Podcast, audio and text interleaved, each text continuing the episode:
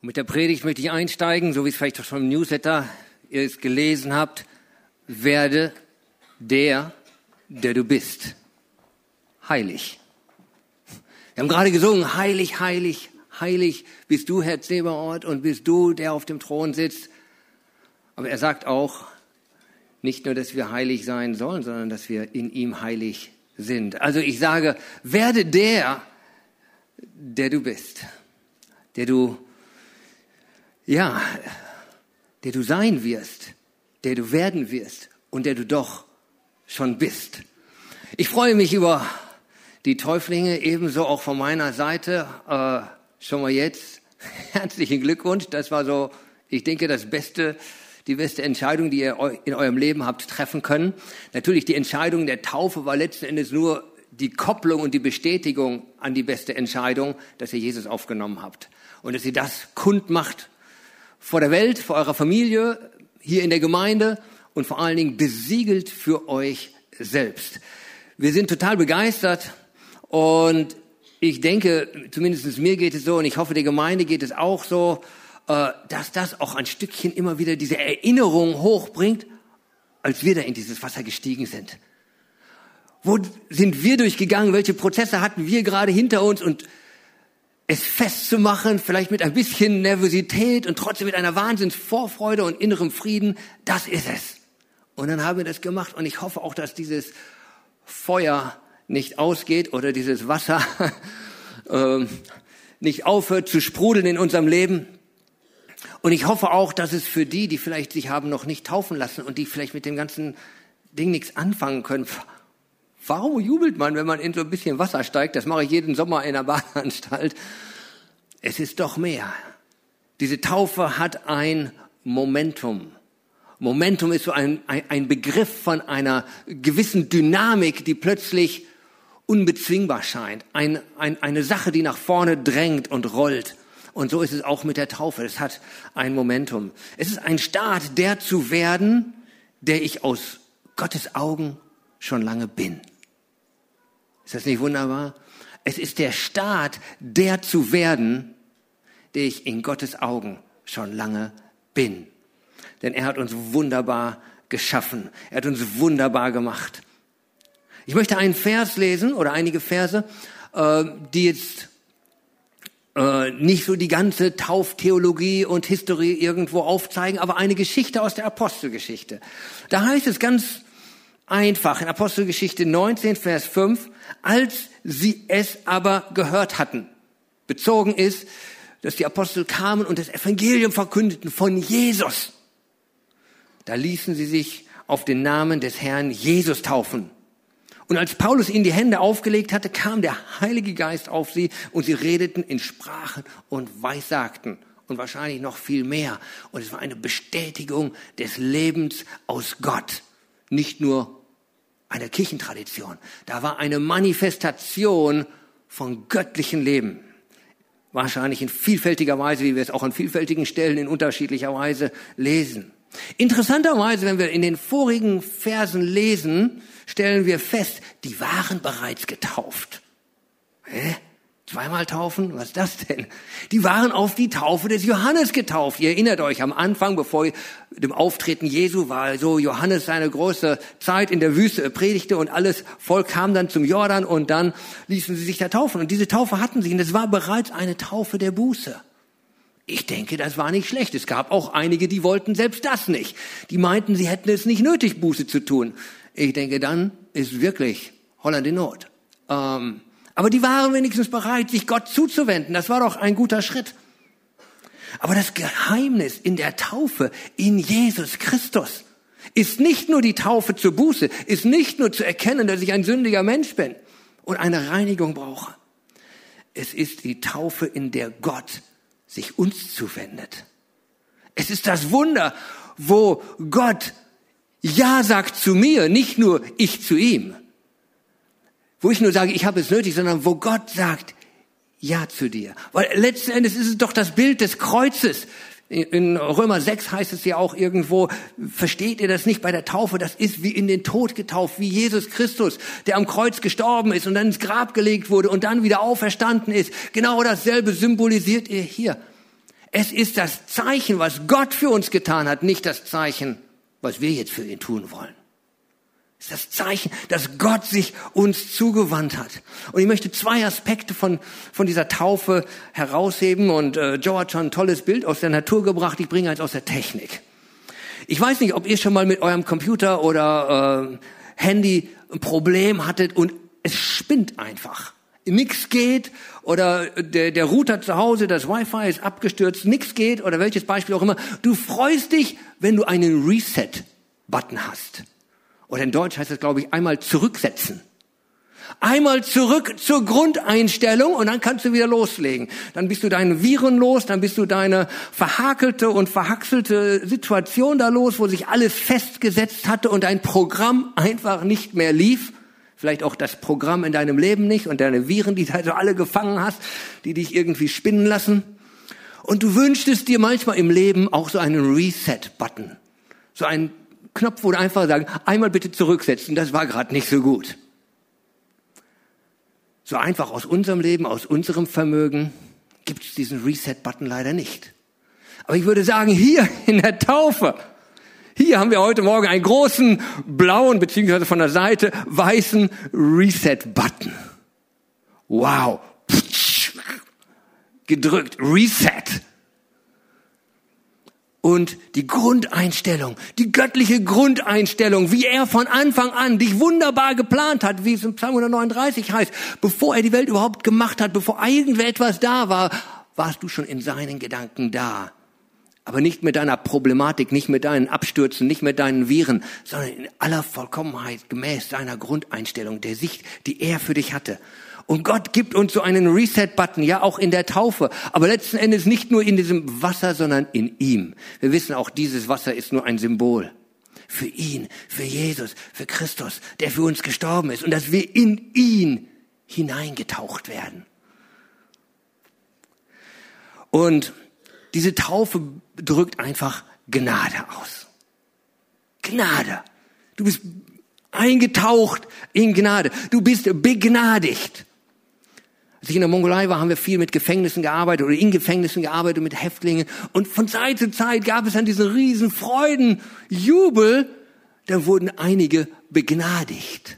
Und sie kamen raus, obwohl sie eigentlich noch hätte Strafe absitzen müssen. Und sie wurden irgendwie vom Präsidenten, von irgendwelcher Weise, durch irgendwelche Schreiben, wurden sie begnadigt. Und die Strafe war erlassen und sie waren frei und wir haben gejubelt und Gott gepriesen, weil sie draußen waren. Manche von ihnen hatten ja sogar ein neues Leben in Christus begonnen und es war super.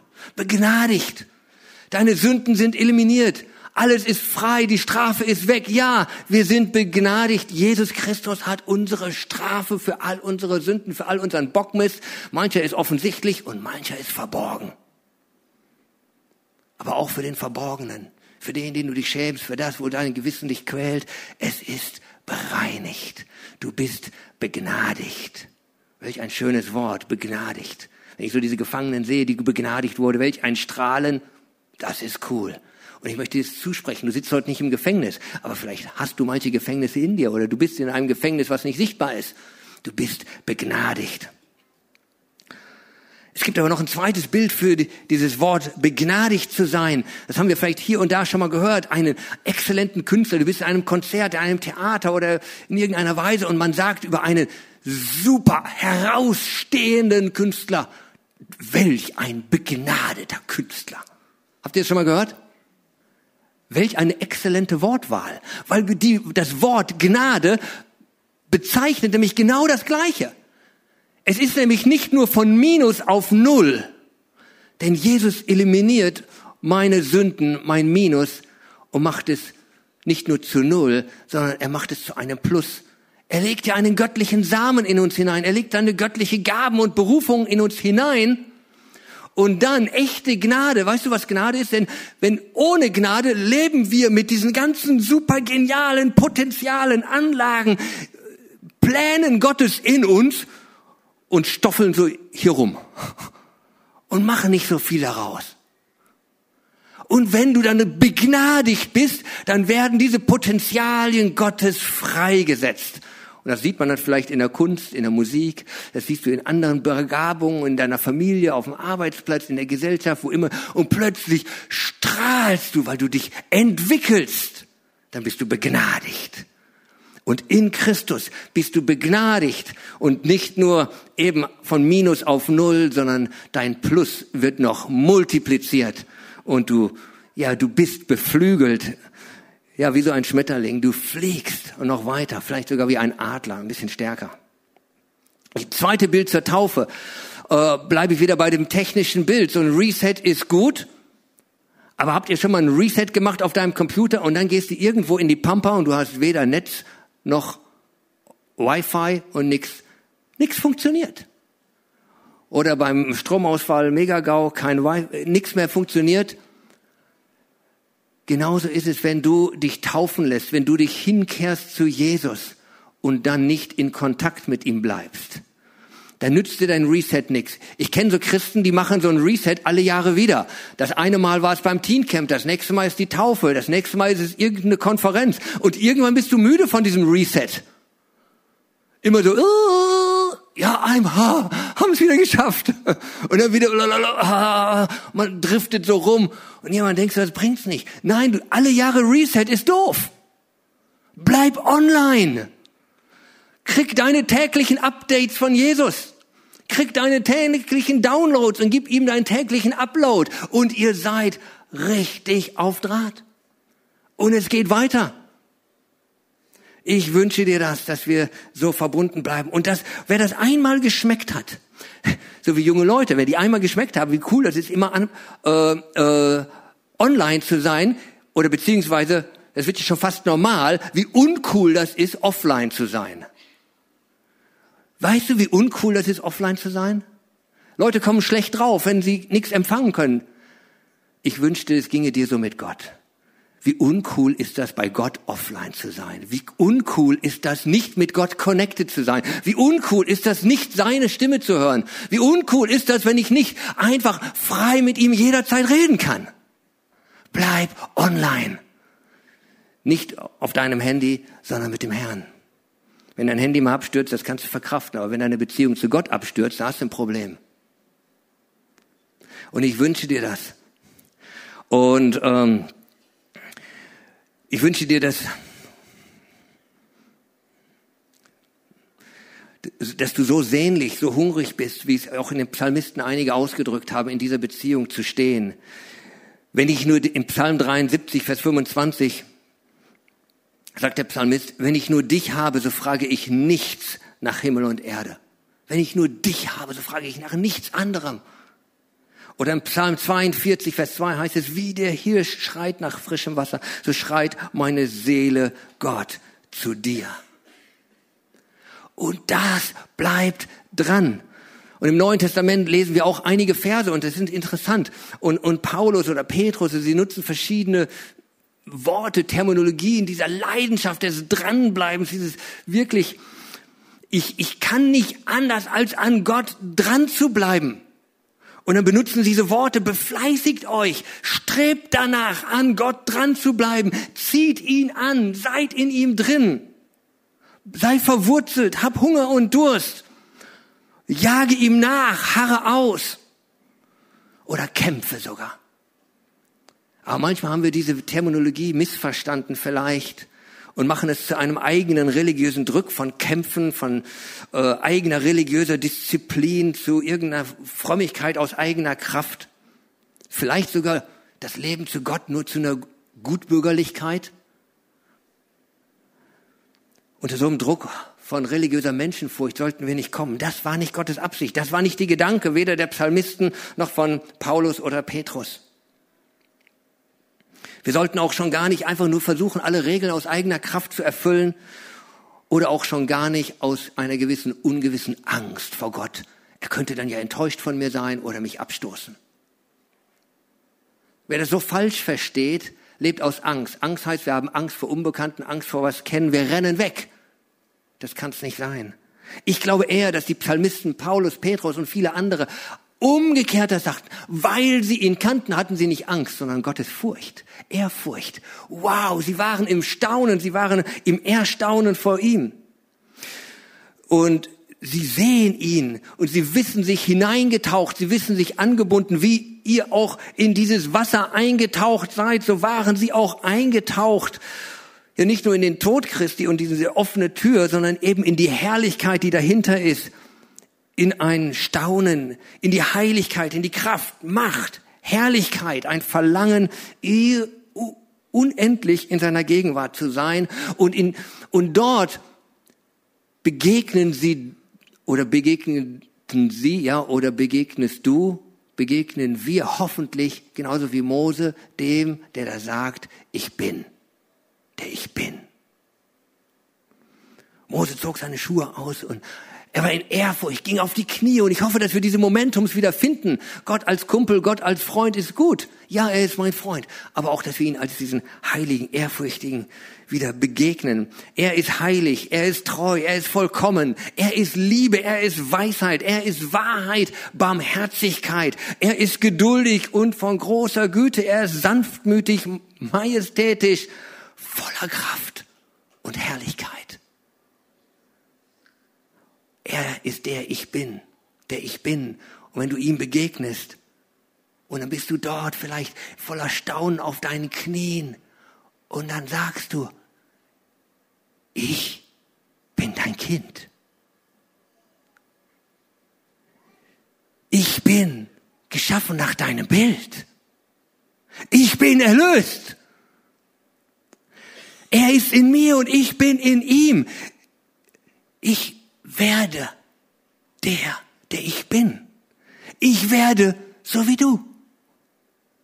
Er ist heilig und vollkommen und ich wachse mehr und mehr. Er ist weise und ich lerne mehr und mehr. Gott ist Liebe und ich erweitere mein Herz. Gott ist ohne Sünde ich werde rein. Gott ist unveränderlich und ich werde beständig. Ich bin getauft in eine neue Identität. Ich bin getauft, ich bin verwandelt. Ich bin in ihm und er in mir. Und ich möchte zum Abschluss ein, ein paar Worte aus einem Andachtsbuch vorlesen. Das hat mich sehr berührt. Wie ich am Anfang sagte, werde der, der du bist, heilig. Und diese, diese Worte hier fangen an wie folgt. Ich bin heilig. Und das ist jetzt nicht aus der Perspektive äh, also Gottes gesprochen, sondern von uns. Ich bin heilig. Deshalb hebe ich mich aus der Masse ab. Und ich hoffe, dass ihr das tut, dass ihr euer Licht leuchten lasst auf dem Ständer, nicht unter dem Scheffel. Ich erkenne, dass Heiligkeit so viel mehr ist als den Regeln, Regeln zu folgen. Heiligkeit ist nicht ein Versuch, einfach gut genug zu sein. Vielmehr ist es die Reise, auf der ich alles zu empfangen lerne, was mein Vater für mich hat.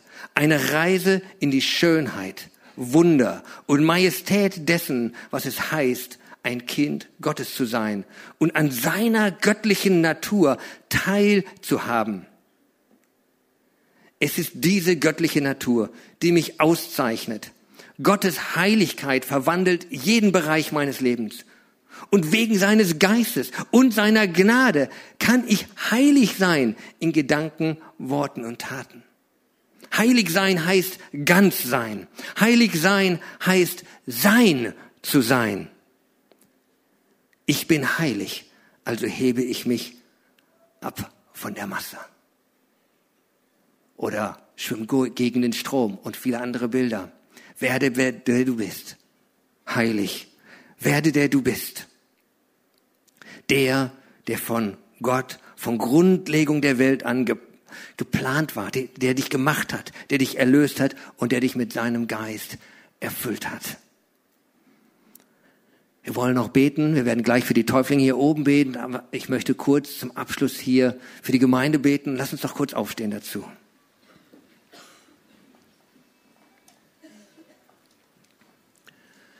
Herr Jesus Christus, ich danke dir, dass du in dieser Taufe gezeigt hast, dass du dich für uns entschieden hast, dass du den Preis bezahlt hast und dass du uns vollkommen erlöst hast. Und wir sagen gerne, ja dazu. Wir sagen Danke dazu. Wir sagen dir und bringen dir allen Lobpreis dafür, dass du so gut bist, Jesus. Und es kann uns nichts Besseres passieren, als bei dir zu sein. Und ich bete für uns als Gemeinde, für die, die wir vielleicht schon vor vielen, vielen Jahren diese Entscheidung getroffen haben. Aber vielleicht haben wir unsere Flügel abgestoßen und fressen wieder wie die Raupe.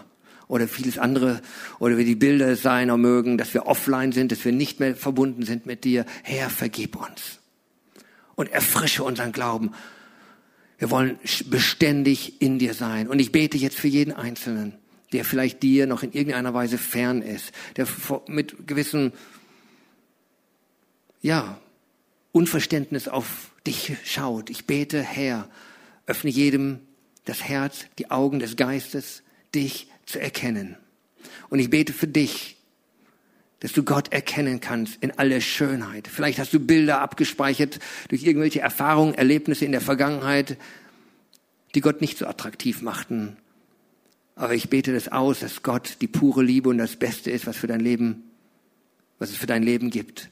Und ich bete, dass du dein Herz öffnen kannst und dass du ihn als den Erretter annehmen kannst. Und vielleicht willst du kurz im Stillen mit mir beten. Herr Jesus, ich erkenne, du bist Gottes Sohn und ich nehme dich an. Vergib mir meine Schuld und ich danke dir, dass in dir Vergebung und ewiges Heil ist. Ich preise dich und ich will bei dir bleiben. Amen.